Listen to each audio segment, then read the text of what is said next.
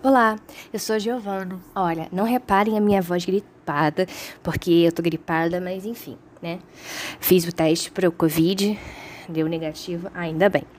Pensando no que eu poderia falar para o podcast, algo me veio à mente. Me lembrei do texto da repórter Eliane Brundel ao País, Exaustos e Correndo e Dopados, e do livro A Sociedade do Cansaço, do Bicho Han. E aí eu fiquei pensando em falar um pouco sobre a minha realidade.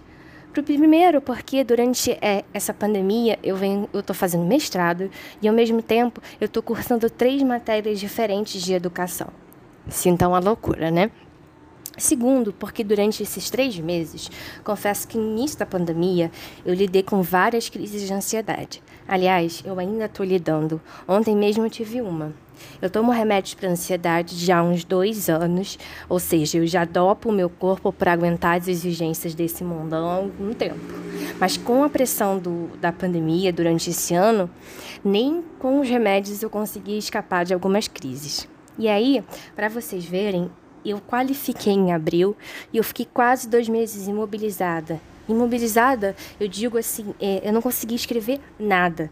E como diz a Brum na sua reportagem, eu, Giovana, sendo a escrava e a senhora ao mesmo tempo, né? A escrava senhora que habita dentro de mim, me chicoteando dia e noite e me lembrando constantemente que eu tinha prazos e uma dissertação para entregar.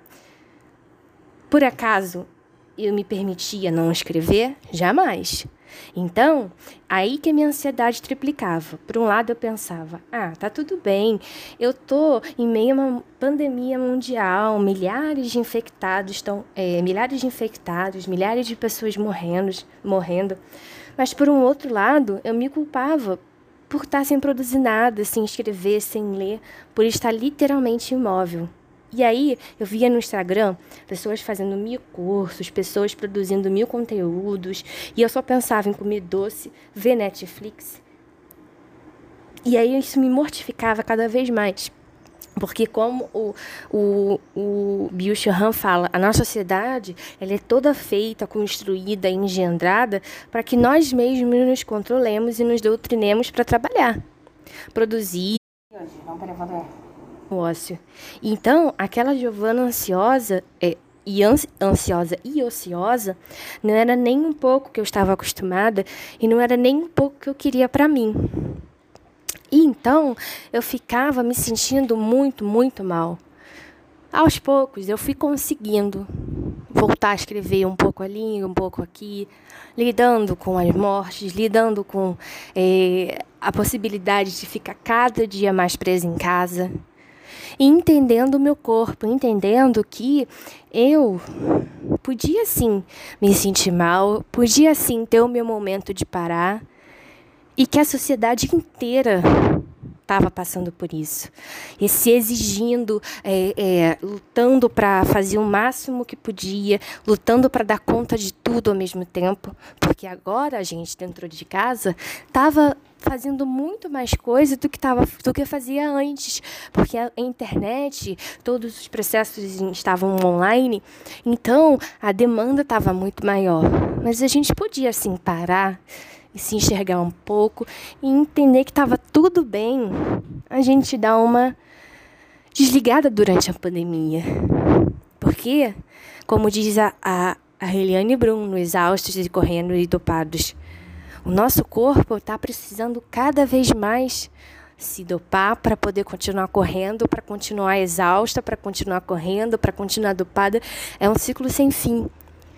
E a minha experiência me mostrou que se eu não me desse esse tempo, por mais que dentro de mim eu me sentisse muito culpada, não me desse esse tempo de pausa, eu não ia conseguir dar conta das matérias, não ia conseguir dar conta de escrever como eu estou conseguindo dar conta de escrever agora. Então, é, a sociedade do cansaço, ela é muito real. O bichurrão, ele está muito certo e e ele atenta para uma coisa muito importante que a gente realmente precisa ficar de olho, que é o nosso corpo. A gente não pode mascarar os sintomas, a gente não pode esquecer que a gente está passando, a gente não pode desistir da gente. E eu, por muitas vezes nesse ano, fiquei achando que eu tava, ah, não, eu tô com preguiça, não, não, preciso fazer minhas coisas, não, não, tem alguma coisa errada, mas poxa, é besteira, tá todo mundo fazendo tanta coisa nessa pandemia que eu não posso ficar para trás. Não, eu estava passando por um processo e eu tinha que respeitar esse processo em mim. Até o momento em que eu me senti renovada, firme, forte para conseguir fazer as coisas.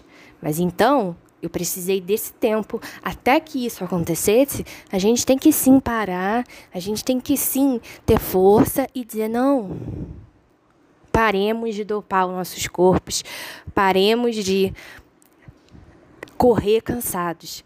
Assim, dopar, vou dizer que é muito difícil parar nesse momento para mim. Mas pelo menos eu tenha consciência de que nesse momento eu estou tentando não é, dopá-lo mais do que o necessário e estou tentando não correr exausta. É o que eu preciso nesse momento, não correr exausta. Estou fazendo as minhas coisas, mas estou fazendo com a consciência de que eu não estou exausta. exausta. E para terminar esse podcast, eu digo o seguinte. Tá tudo bem se você não está conseguindo fazer nada nesse momento, se você não está conseguindo produzir, se você acha que a sociedade está te cobrando e que você não está conseguindo fazer suas coisas. Tá tudo bem. Você vai ter o seu momento, todo mundo teve esse momento, todo mundo vai ter esse momento ainda. Tá tudo bem. Cada um vai ter o seu momento de parar, de refletir e de pensar se está realmente é, precisando correr tanto em meio a uma pandemia ou se não. Se pode dar um, sabe, um time out e repensar as coisas da vida, porque eu acho que esse ano foi realmente um ano importante para revisar e repensar muitas coisas. Bom, eu contei um pouquinho da minha história durante esse, esse ano de pandemia e espero que tenha ajudado um pouco. É isso. Tchau!